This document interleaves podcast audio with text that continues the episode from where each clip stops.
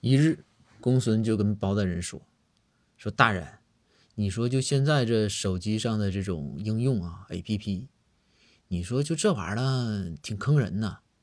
下载的时候吧免费，等你一用吧，它这儿也收费，那也收费，也不少钱。”包大人说：“哎呀，是啊，公孙，真的，就前两天我那下载个软件然后就这两天，哎呦。”真说吧，几千两、上万两的银子都花进去了。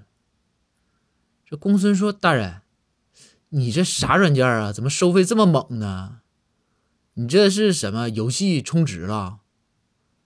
包大人就说：“公孙，我这天天上班，哪有时间玩游戏？”